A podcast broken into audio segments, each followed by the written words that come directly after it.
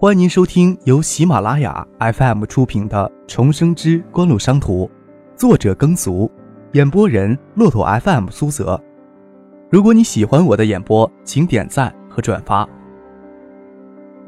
感谢你的支持。下面开始我们今天的故事。第四集。第二天，张克醒来时，爸妈都已离开家。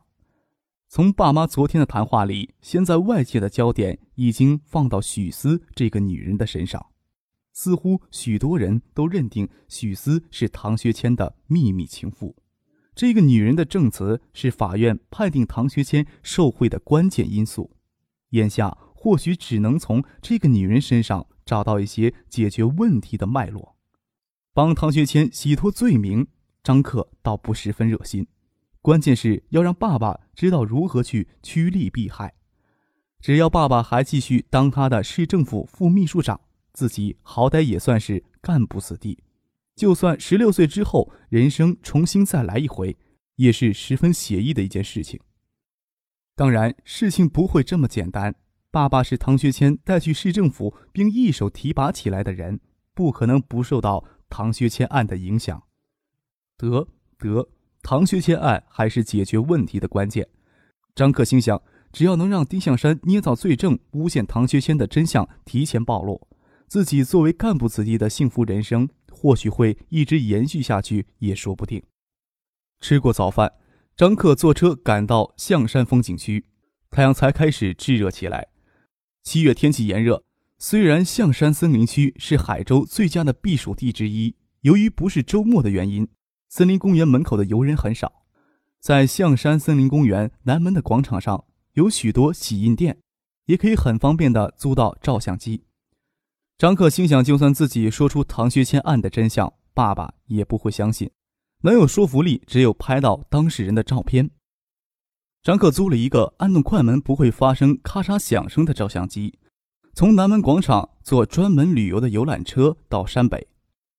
要不是九九年海州市中级法院向公众有限的公布丁向山案的细节，除了丁向山的心腹，海州市几乎没有人知道象山北路里有一座很不起眼的红砖别墅，是丁向山当海州市委书记之后在海州市的后宫。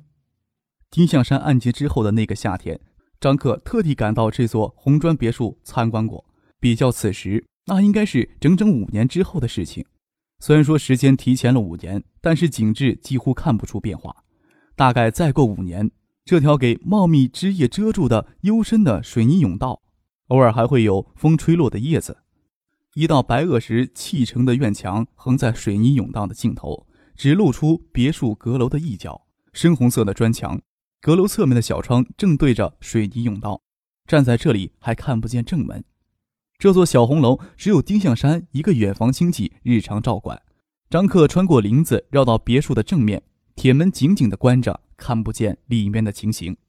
张克心想，要不要翻进去看看？听到远处有汽车驶来，将身子藏进茂密的枝叶后，看见一辆黑色的尼桑在院前停了下来。从车牌上看不出是谁的车，车就在院子门前停了一会儿，院门让人从里面给打开。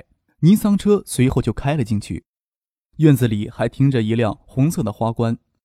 张克心想，许思如果这时候已经成为丁向山的情妇，那么这辆红色的花冠极可能就是许思的。举起照相机，飞快地按下快门。照相机没有调闪光，林子里光线很暗，人离得这么远，不清楚这款普通的尼康光学相机能不能将车子拍清楚。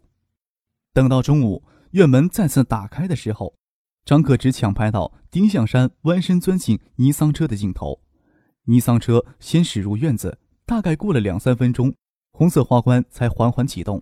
但是花冠车的主人早就坐进车里，张克无法肯定里面的人是不是许思。只要能查到红色花冠的主人是许思，这几张照片就能说明一些问题。张克没有翻进去找丁向山的罪证，那太冒险了。而是顺着原路重新回到象山公园的南门，想找一家洗印店冲洗胶卷，却看见那辆红色的花冠轿车就停在南门广场上。张克四处看了看，除了遮阳伞下摆摊的人，广场上只有五六个游客，看上去都不像是这红色花冠的主人。附近没有尼桑车，张克想不通，红色花冠的主人此时还有心情在这里游山玩水。侧着身子走进一家洗印店，眼睛还看着广场上的轿车，没注意有人从里面出来，一头撞上去，半片肩膀给冰凉的饮料浇个湿透。对不起，对不起。对方一个劲的道歉，慌手慌脚打开手提袋翻找东西，秀发遮住整张脸，只露出一些白腻的颈脖子，给人异常的细腻之感，似乎眼睛看着就能感觉到令人心惊魂荡的软弹触感。这绝对是一个美女。此时的张克可不是青涩无知的十六岁少年，忍不住想后退一步，想看清秀发遮掩下是何等精致无瑕的容颜。对方先抬起头来。无辜而又内疚的眼睛让张克瞬间心猛地跳了一下，在那瞬间，张克几乎不敢相信，拥有这双美丽眼睛的女人会向省检察组捏造唐学谦受贿的谎言。许思留在张克记忆里是一张憔悴不堪的脸，那时张克刚读大一，青涩而纯真，还不会欣赏成年人那种被风雨摧残后憔悴的美。但经历许多事情之后的灵魂，重新回到十六岁的少年躯体之内，却给这张成熟艳丽的容颜震慑的心惊摇荡。许思身材高挑，穿着嫩黄色的连衣裙，腰间扎着手掌宽的牛皮带，愈发衬托腰肢的纤细。成熟艳丽的面容既不疲惫也不憔悴，藏着淡淡哀愁的美眸夺人心魄。大约有二十三四岁，或许还要大一些。毕竟，美丽的女人不容易看出她们真实的年龄。张可完全理解妈妈为什么用“妖精”这个字眼来形容她，而在妈妈说许思可能是唐学谦情人时，爸爸为什么没有坚决的反驳？张可心想，自己有足够的权势，也会忍不住将这个女人据为己有。奶奶的，唐学谦他是副市长，是一个男人，但不是什么柳下惠。就算之前守身如玉。大概在看到许思之后，也不会再想去做什么柳下惠吧。但是这时候，许思应该是丁向山的女人。张克舔了舔发干的嘴唇，嗓子眼也有点干涩。在前世，张克也算广识美女，在他所认识的女人中，也只有陈宁和唐学谦的女儿唐静能跟眼下的许思相比。虽然都是万里挑一的角色，但他们的气质却迥然不同。相对于陈宁的冷艳清纯，唐静的甜美天真，张克相信许思的美更能颠倒众生。我没注意到你进来。许思并没有想到，眼前的少年此时的神情，除了惑于她的美丽之外，还藏着其他复杂的情感。掏出手帕要去擦张克身上的可乐。张可闻着许思身上飘来清幽的体香，伸手要去接手帕。视线禁不住滑落到他破衣欲出的丰满胸部上，你这里也湿了，要不你先擦擦？看我一身湿的也擦不干净，心里却可惜许思的胸部上只泼了几点饮料，印出一片红色的胸衣。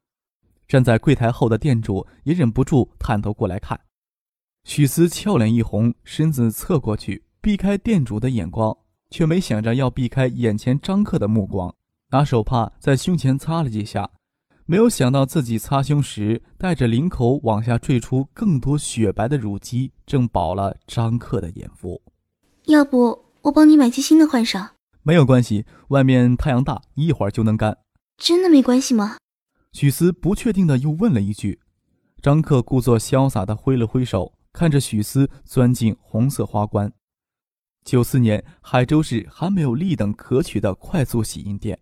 张可将胶卷交给一家店主，看上去不是太好奇的洗印店，又将相机退了回去。吃过中午饭，再回到南门广场时，发现红色花冠还停在那里。哎，你要下山的话，我捎你一程。张克经过时，许思托的腮帮对他说：“雪白的戈壁搁在车窗上，压出一道血痕。”等我。张克指了指自己，不明白许思为什么又回来了。但是上天给这么一个近水楼台的机会，要是错过，干脆去死得了。虽然心里有些疑问，但是张克还是迅速绕到右边，打开车门，半个身子探进去时，忍不住要去偷看许思雪白的乳肌。车从象山下来，张克窥着许思风雨白腻的侧颊，若有所思。他在心里反复推测许思在唐学谦案中所扮演的角色。您正在收听的是由喜马拉雅 FM 出品的《重生之官路商途》。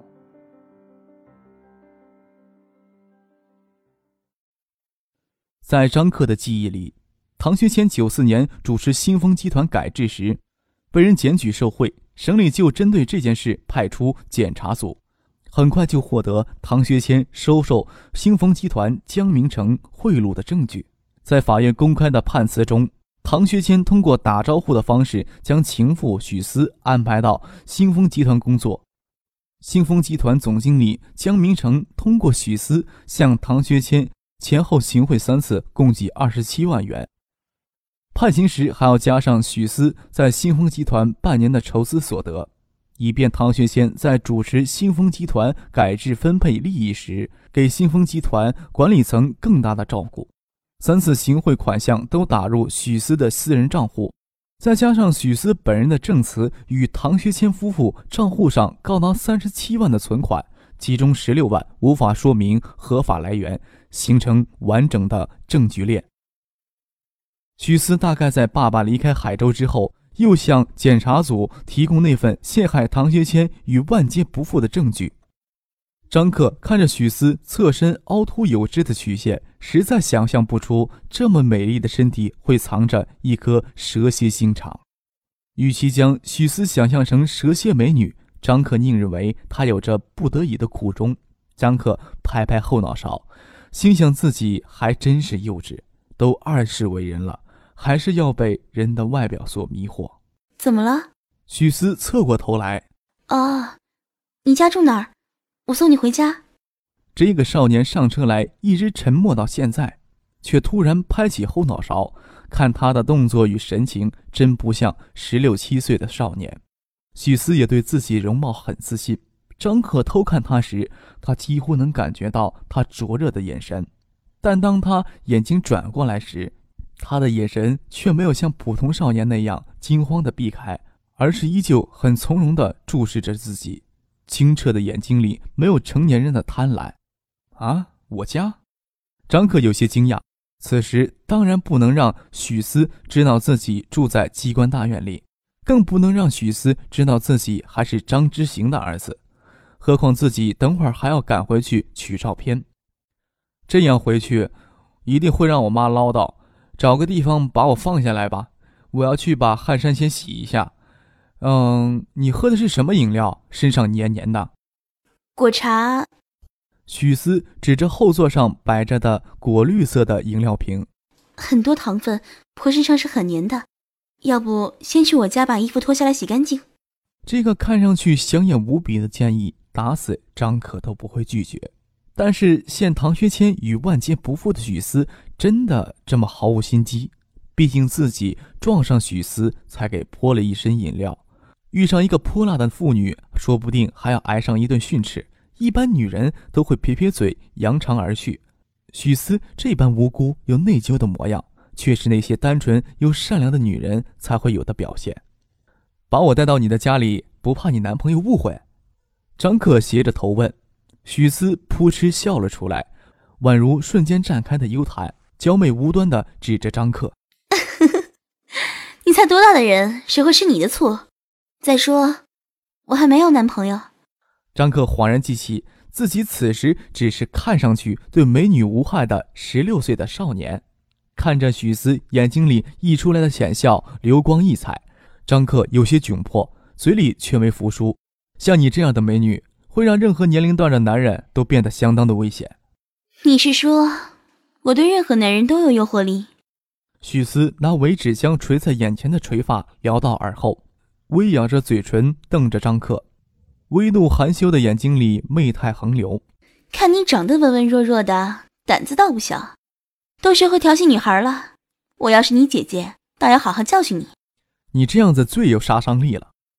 张可侧过身子。胳膊支在仪表盘上，目不转睛地凝着许思完美无瑕的脸庞，笑着说：“我要是有你这样的姐姐，巴不得天天给你训。”许思瞪了张克一眼，却见他眼神没有躲闪，反而眼睛更瞪大了一些，灼热的眼神注视着，似乎执着要进自己的心里。没来的心里一慌，倒没有厌恶的感觉。许思咬着嘴唇，忍着笑，相互瞪了一会儿，先受不住，转过头去，想要专心致志地开车。却感觉他的目光一直落在自己脸上，吃不消的拿手挡他的目光。别看了，我可不想要你这么皮厚的弟弟。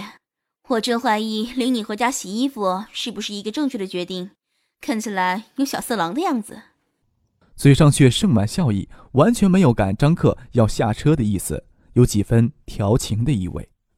张克更愿意相信许思是那种单纯的女子，嘴里虽然有几分调情的意味。大概是完全把自己当成那种嘴巴死硬却对美女完全无害的少年，或许还是自己这张文弱俊秀的脸具有疑惑性，让他生不出一点点的戒心。心想着，他终究是丁向山的情妇，还是陷害唐学谦进入牢狱的关键人物。要是能不连累爸爸，张克宁愿不去理会唐学谦的死活。注视着许思的颈脖子上异常细腻的皮肤，心里有几分不舍。哎说要做我弟弟，还不知道你名字呢。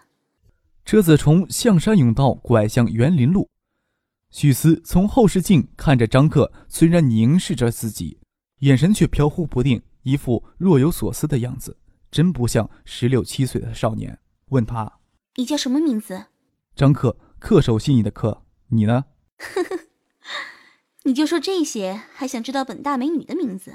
没想到许思竟然开起这样的玩笑。张克还真吃了一惊，一下子没有反应过去，侧着脸说：“你还想知道什么？”张克恍然间想到，许思即使身为丁向山的情妇，或许有着迫不得已的苦衷，或许陷害唐学谦是迫于丁向山的淫威，所以这时候才对陌生的少年这么亲近。那一瞬间，似乎看见许思眉间锁着淡淡的清愁，想到几年后。许思会在狱中结束自己正值青春少华的生命，张克心里让惆怅的情绪堵住，有些喘不过气来。除了象山的铃音，公路上的暑气逼人，但是车子跑了起来之后，小风微微的吹过，又格外的舒畅。风拂动许思的长发，在那一瞬间，张克真切的觉着许思是那样的动人，让人陶醉。在那一瞬间。张克觉得自己应该去相信许思，便把自己回忆中十六岁之前的生活，包括自己因为性格沉闷被妈妈逼着放弃学习，刚刚发过一次高烧，中考成绩排西城区第三的事情，都一五一十的跟他说了出来。张克从后视镜里看着许思，他抿着嘴，专注的注视前方的道路，几丝细发飘到脸颊上。张克伸手捻起细发，指尖触着她冰凉的脸颊。许思回过神来，头仰了仰，将那几丝细发抽出张克的指尖，脸微微一红。喂，干什么呢？说完了。张克轻轻叹息了一声，心里只觉得这次能回到九四年，似乎单单为了拯救这个绝美的女子。我的一切都向你如实禀报了，你还没有告诉我你的名字呢。我叫许思。但，我是一个坏女人，不配当你姐姐。现如今，坏女人才惹人爱，那我就叫你许思姐吧。张克心里一酸，却故意的用一种调侃的语气，又多唤了一声：“许思姐。”呸！狗嘴吐不出象牙。许思嗔道，倒没拒绝张克对她的称呼。许思姐，你的事儿我还什么都不清楚呢。许思咬着嘴唇，想了半天。也想不出一个所以然来，一时就陷入了沉思，也不说什么了，只是专注地开着车。张克心里明白，心想许思即使找个陌生人来分担心里的无奈，而那些事却不是随随便便就可以对陌生人说的。车子沿着园林路一直往北开，将近凯州大学时，往左拐入桃溪路，驶入海大附中南面的景盛花苑。景盛花苑是海州最早的商品房住宅区之一，社区环境也是当时最好的，曾一度被认为海州市的富人区。在爸爸没有给开出公务之前，妈妈一直念叨要在景盛花苑换一套房子。就算在两千年之后，新开发的商品房越来越多，海州人提起景盛花苑来还是津津乐道。许思住在景盛花苑最东端的一栋电梯公寓里，一室一厅的格局，看不出有其他人居住过的痕迹。许思将钥匙与从车上拿下来的白色信封丢在门后面的脚柜上，换上一双皮拖，转身对正朝客厅张望的张克说：“我这里没有男孩穿的拖鞋，你看着办吧。要么穿我的，光着脚也行。”张克看了一眼许思连衣裙下的小腿，脚很小，手可盈握，探出拖鞋的脚趾每一粒都晶莹剔透，仿佛拿洁白的玉石雕刻出来似的。拖鞋看上去有些大。不过很花哨，张克摇了摇头，也不客气，弯下身子将鞋袜脱了，就赤脚的站在竹木地板上。